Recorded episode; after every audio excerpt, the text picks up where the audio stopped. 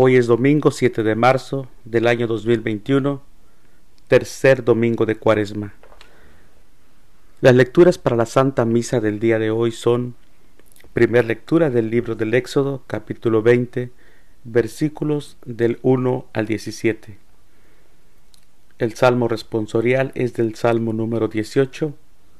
Tú tienes, Señor, palabras de vida eterna.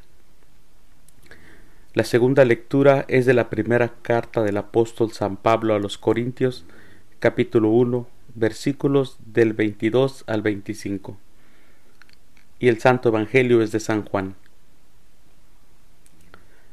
Del Santo Evangelio según San Juan, capítulo 2, versículos del 13 al 25.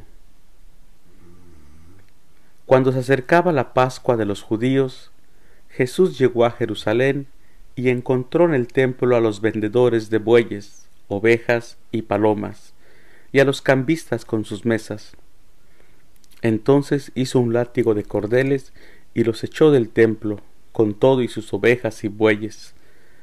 A los cambistas les volcó las mesas y les tiró al suelo las monedas. Y a los que vendían palomas les dijo, Quiten todo de aquí y no conviertan en un mercado la casa de mi padre.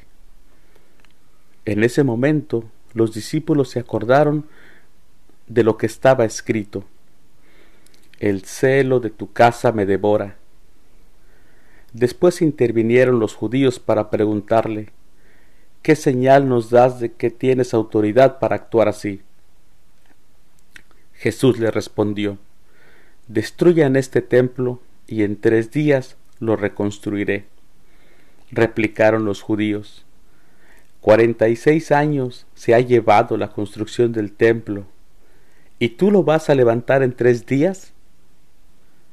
pero él hablaba del templo de su cuerpo. Por eso, cuando resucitó Jesús de entre los muertos, se acordaron sus discípulos de que había dicho aquello y creyeron en la escritura y en las palabras que Jesús había dicho. Mientras estuvo en Jerusalén para las fiestas de Pascua, muchos creyeron en él, al ver los prodigios que hacía. Pero Jesús no se fiaba de ellos, porque los conocía a todos y no necesitaba que nadie le descubriera lo que es el hombre, porque él sabía lo que hay en el hombre. Palabra del Señor. Gloria a ti, Señor Jesús. Reflexión. La casa de Dios es un espacio físico construido por manos humanas se le puede llamar normalmente para nosotros templo. En estos lugares el ser humano pone lo más noble que tiene, su fe. Allí los que vienen llegan a contar sus historias personales, unas alegres, otras tristes. Se viene cuando hay dicha para agradecer, pero indiscutiblemente cuando todo parece que está perdido, cuando no se ve la salida, cuando se tiene miedo o inseguridad.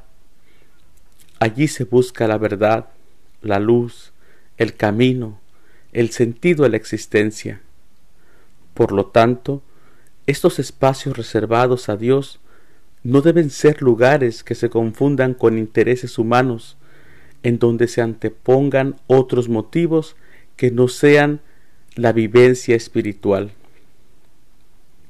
no son lugares para socializar, para economizar, para presumir, lugares donde se venga a criticar, a competir, a pedir el mal de nadie.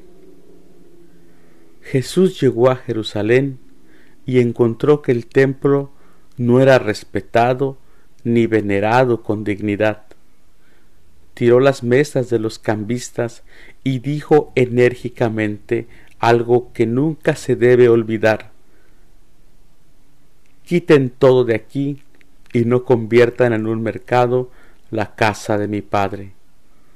La casa de Dios es la casa de todos y todos debemos respetarla. Que Dios los bendiga.